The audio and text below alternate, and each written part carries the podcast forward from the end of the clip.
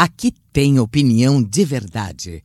Alfredo Bessoff, com você nos assuntos que interessam ao Brasil. Olá, bom começo de semana a você. Saudações especiais a quem nos acompanha todos os dias por aqui ou também em uma das mais de 100 emissoras esparramadas por todo o país.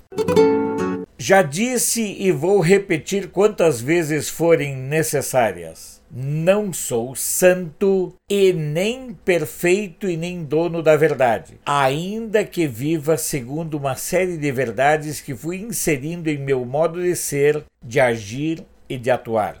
No entanto, Alguns comportamentos têm me deixado com muitas pulgas atrás das orelhas e passei a observar que existem muitos cristãos, e aqui não falo de igrejas ou denominações religiosas, que oram para Deus livrar a igreja da perseguição em países comunistas, mas votam em candidatos comunistas ou que defendem países comunistas. Da mesma forma e com intenso fervor oram pedindo a expansão do evangelho e acabam seduzidos e votando em pessoas que querem fechar igrejas. É estranho, mas é real chegam a orar pela família, que é o bem maior que Deus nos legou, como apoio e amparo para todos os momentos em nossa passagem terrena, e a forma, o caminho, o meio de deixarmos descendência também. Alguns oram pela família e apoiam e votam em candidatos que defendem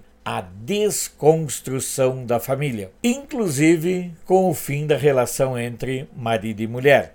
Oram pedindo que Deus dê proteção aos seus filhos, mas votam em candidatos que defendem pedófilos, incestuosos e que lutam pela implantação da ideologia de gênero. Há muitos que eu conheço que oram com verdadeiro fervor pela libertação dos drogados, mas quando chegam as eleições, votam em candidatos que defendem a liberação das drogas. Estas pessoas acabam caindo na lábia das falsas argumentações de certos esquerdistas que pegam citações bíblicas isoladas e costumam jogar na cara dos cristãos, tentando fazer crer que a Bíblia defende aquilo que eles buscam adequar da palavra aos seus interesses e suas estratégias. Costumo dizer que não adianta orar como cristão e votar como ímpio.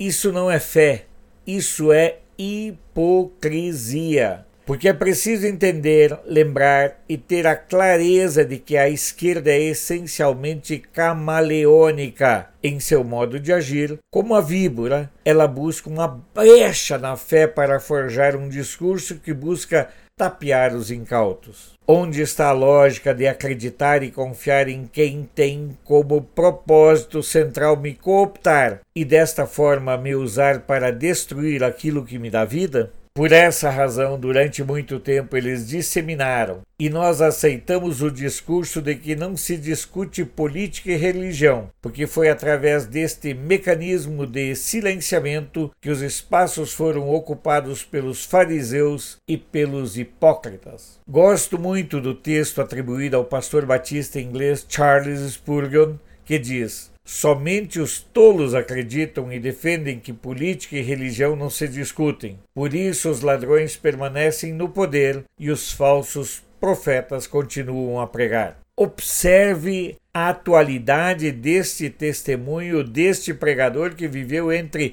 1834 e 1892. É algo que nos soa terrivelmente atual e que deve sim nos levar a questionar esta lei não escrita que foi sendo incutida, como se percebe ao longo dos séculos. Eu costumo repetir que os patifes nunca dormem e os canalhas nunca descansam, e posso agora também dizer, sem nenhum risco ou medo de errar, que assim tem sido pelo tempo afora mudar uma realidade que vem sendo estruturada ao longo de décadas e até mesmo séculos começa pela decisão pessoal de cada um. Que façamos a nossa parte, inclusive deixando bem clara a incompatibilidade de professar a palavra de Deus e votar em quem tem entre seus propósitos estar a serviço do diabo. Volto a dizer: não desperdice seu voto. Se não tiver candidato conservador em sua cidade,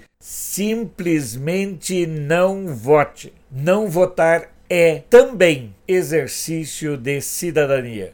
Sou Alfredo Bessoff, jornalista. Você pode não concordar com o que eu digo, mas eu tenho o compromisso de não silenciar. Esse foi Alfredo Bessoff, direto de Brasília. Até a próxima.